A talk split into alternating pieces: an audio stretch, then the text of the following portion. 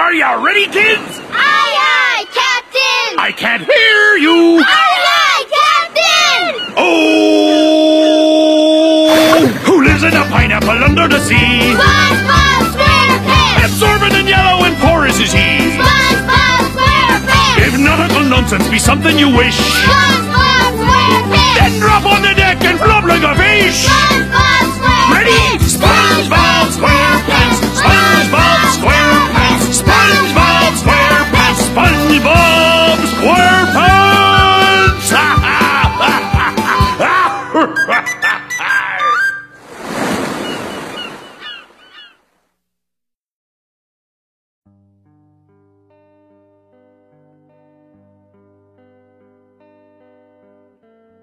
深水鱼号游轮马上就要起航了，我是船员章鱼。我是船员水母。二零一九年无疑是国综大放异彩的一年，而随着一些新的优秀综艺的崛起，老牌综艺走下坡路也着实令人惋惜。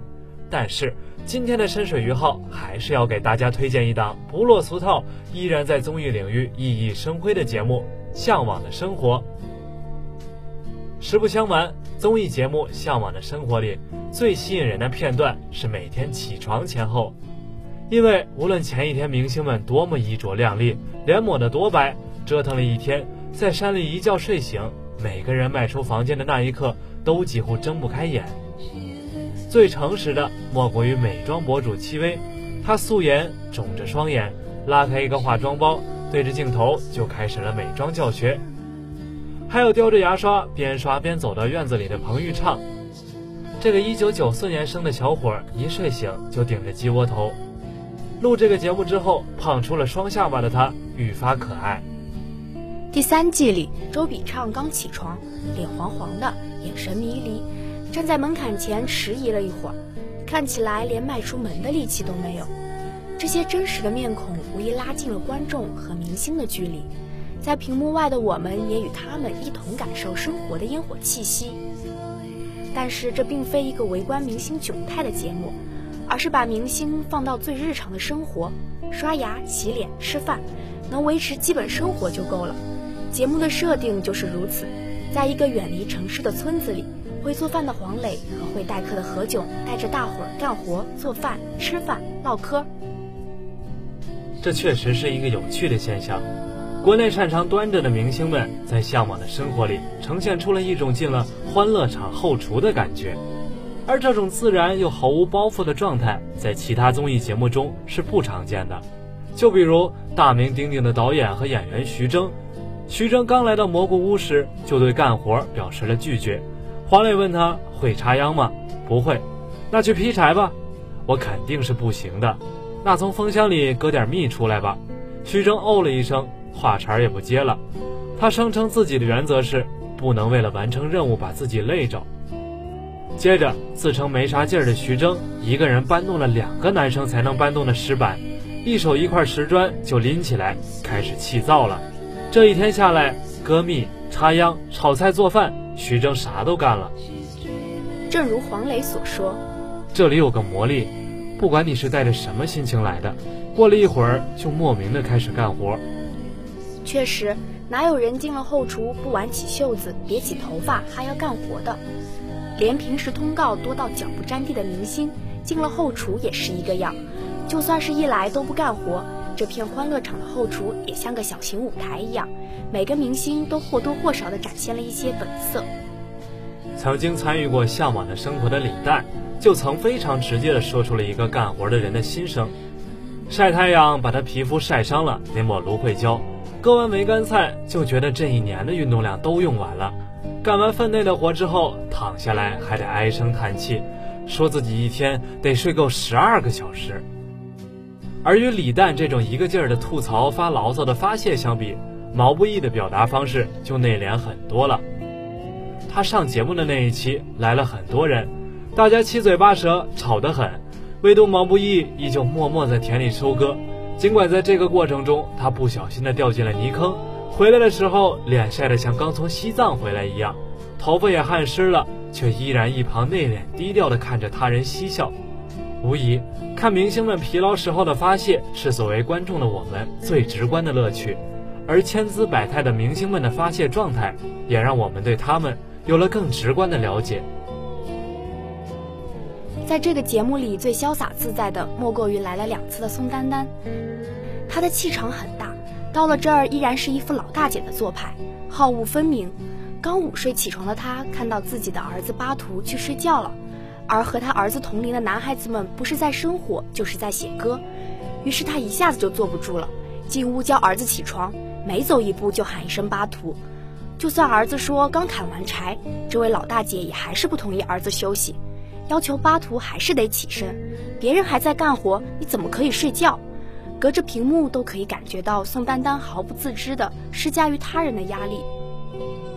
就算是何炅说话的时候，夹杂点英文单词也得训诫几句，吓得何炅灰溜溜地说 "I'm sorry"。但这位年近花甲的老太太依然有独特的魅力，她会在批评何炅说话夹杂英语单词之后，突然莫名其妙的来一段土味英语。张口闭口间夹杂的段子也是让大家笑得合不拢嘴。他还在蘑菇屋泡了柠檬酒、蓝莓酒，成为节目里唯一一个以食物的方式留下印记的嘉宾。所有之后喝到酒的人都会念他一声好。这个矛盾的老大姐既给人压迫感，也给人欢笑，不经意的柔情又让人迷醉。宋丹丹说：“这是一个让她不自觉就特放松的环境。”临走时还不忘约定，等你们电话。第三季我还想来。除了做客嘉宾的欢乐事迹，向往的生活最依赖也最无法复制的，就是请了黄磊和何炅这对相识二十年、配合默契的挚友。两人因为共同主演了十几年话剧《暗恋桃花源》，感情好得像家人一样。虽然谁都知道黄磊会做饭，但是他所会的菜系之广、品种之多，也远远超出了一般人的想象。佛跳墙、凉皮、青团、烧烤、羊肉烩菜、熏鱼、汉堡、蛋糕、火锅，只要敢提出菜名，拥有食材和器具，黄磊都能整出花样来。戚薇来的时候点的是熏鱼，等黄磊费劲巴拉的做出来之后。这位向来在观众眼中风风火火的女明星吃了一口，当场就哭了，因为这是她外公在世时的拿手菜。外公去世后，她再也没有吃过了。用食物俘获治愈每个人的心，毫无疑问，这是黄磊的独特之处。何炅则是除了做饭，几乎什么都包揽了。他可以非常敏锐地体察每个访客的状态，为每一个人收场。谢娜第一季来的时候，提及黄磊，总是说他非常严厉，甚至让他产生了童年阴影。何炅赶紧打圆场，说黄磊不是严厉，而是说话总能戳中人心，所以才经常把谢娜说哭。陈赫一来就说自己腰不好，紫外线过敏，总之就是不干活。何炅赶紧问他，昨天录到几点？要不要先去睡一觉？一句温柔的问候，一下子就改变了话题的指向。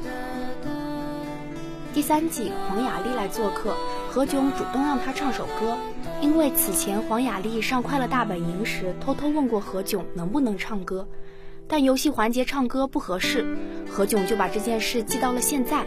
最夸张的是，为了卡着点给筷子兄弟的肖央庆祝生日，何炅费尽心思玩了一个猜谜游戏，谜底就是生日蛋糕，谜底一揭晓，正好十二点，从城里送到村里的蛋糕立即上桌。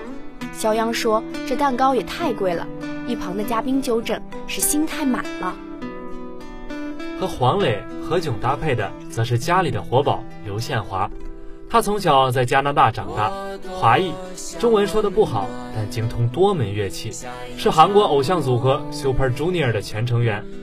他在韩国工作，熟知韩国综艺节奏，非常放得开。这正是节目组当初找他的原因。刘宪华的才华有目共睹，毕业于伯克利音乐学院，能唱能跳，乐器随手就来，也是活跃气氛的高手。但可能是文化差异，他常常在节目里直接表露出对年轻女嘉宾的殷勤。有人说他油腻。第三季刘宪华没有参加，可以显著的感觉到节目的节奏有点单调，嘻嘻哈哈的调剂部分少了，只能多来点黄磊、何炅爱说的人生道理。爱耍宝的刘宪华，再搭配上老实能干的彭昱畅，也是看着赏心悦目的一对组合了。彭昱畅有点像毛不易，喜欢默默做事不吭声。从蜂箱里割蜜的时候，穿着短袜的他被蜜蜂蛰了，反倒开心的找节目组讨要工伤费来补贴家用。虽然第三季没有了刘宪华，但是多了一个同样默默不爱做声的妹妹张子枫。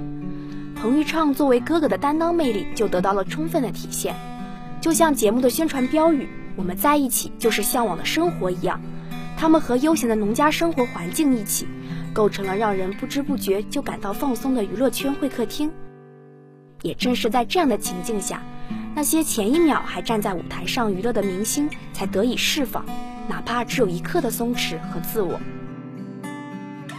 谈向往的生活，绝对绕不开韩国综艺《三十三餐》系列。这系列的韩综出自韩国著名综艺导演罗英石之手，他可谓韩国的慢综艺鼻祖。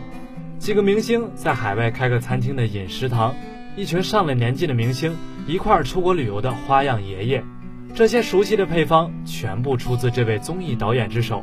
三十三餐更是罗英石的代表作，而《向往的生活》的节目设置就和三十三餐非常相似，都是两到四个常驻嘉宾在农村里干活做饭，每一期都有飞行嘉宾来做客。去年一月。就职于韩国教育文化体育观光委员会的李东谢议员提出了禁止外国抄袭文化产品及音乐这个法案。他还特别指出了近几年在外国，特别是中国反复出现抄袭并制作播出韩国人气电视节目的事件，并且举例了《三十三餐》《饮食堂》等几档节目被抄袭的情况。虽然《向往的生活》第一季导演王征宇2017年接受新浪娱乐采访时给出了自己的说法。但是相似的节目设置却让他的辩解显得很无力。而事实上，《向往的生活》第一季虽然出现了抄袭的水花，但是远不到人尽皆知的程度。但是到了第二季，徐峥、宋丹丹、李诞几乎承包了这一季的全部热搜。观众们惊奇地发现，这档本来还挺岁月静好的生活类综艺节目，突然变得热闹起来。在这里，家长里短、喜怒哀乐都在轮番上演，几乎看不出这是一个以干农活、做饭、吃饭起家的节目，也更没有人再提起它是否抄袭了。同时，这种转变也越发突出了中国式人际场的这层意义。王征宇接受新浪娱乐采访时说：“中国观众更注重的是人与人的关系，人与人的故事，美食只是一个外化而已。”第二季的导演陈格洲接受古朵网络影视采访时，也直白地说，在嘉宾的选择上，节目组只会邀请两类嘉宾：一是跟黄磊、何炅比较熟悉的多年老友；二是看过第一季后对节目比较了解的，主动想来做客的。总之，这里既是欢乐场后厨，也越发像一个会客厅。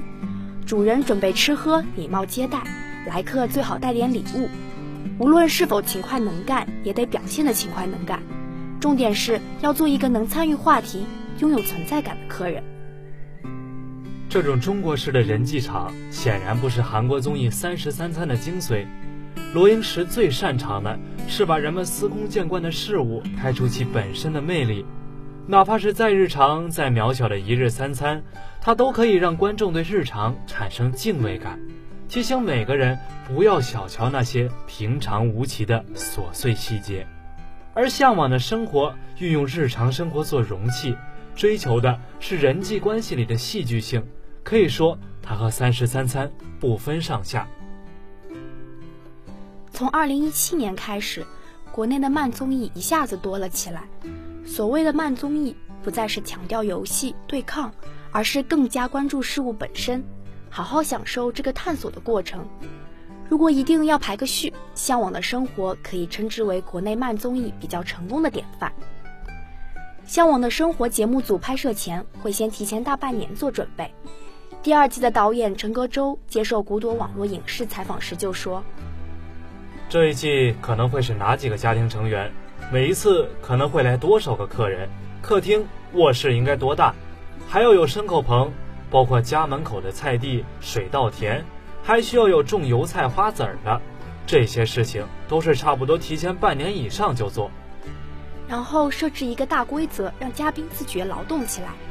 第一季的规则是收玉米，掰多少个玉米才能换多少钱或其他物品。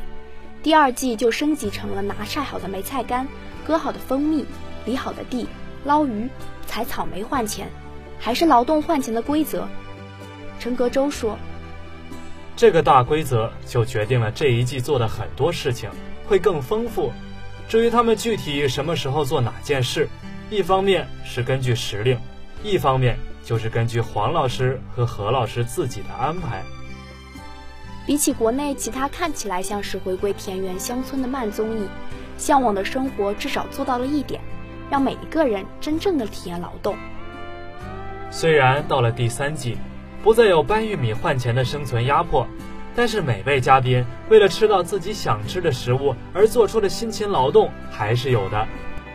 周笔畅想吃糍粑，从蒸糯米到自己打出来的每一步都亲力亲为，这种放慢脚步的生活变得轻飘飘，没有压力，只有乐意。虽然作为一档综艺，不可避免的会出现虚假情境。正如第一季导演王征宇接受新浪娱乐的采访时说：“这档综艺的名字是《向往的生活》，我总不能做成《变形记》吧？我需要一个逃离都市喧嚣、放逐内心的地方，所以它会接地气，却又没那么真实。但是基于生活的底色，基于田园的清新和基于快速生活背景刻意放缓的步调。”无疑让《向往的生活》成为一档具有当下生活借鉴意义的节目，也希望所有看过这档综艺的观众们都能够拥有身在城市却享受田园宁静的心境和愉悦心情。好了，今天的深水一号到这里就要返航了，感谢您的收听，感谢导播企鹅，感谢编辑六七，我是播音章鱼，我是播音水母，我们下期节目再见，拜拜。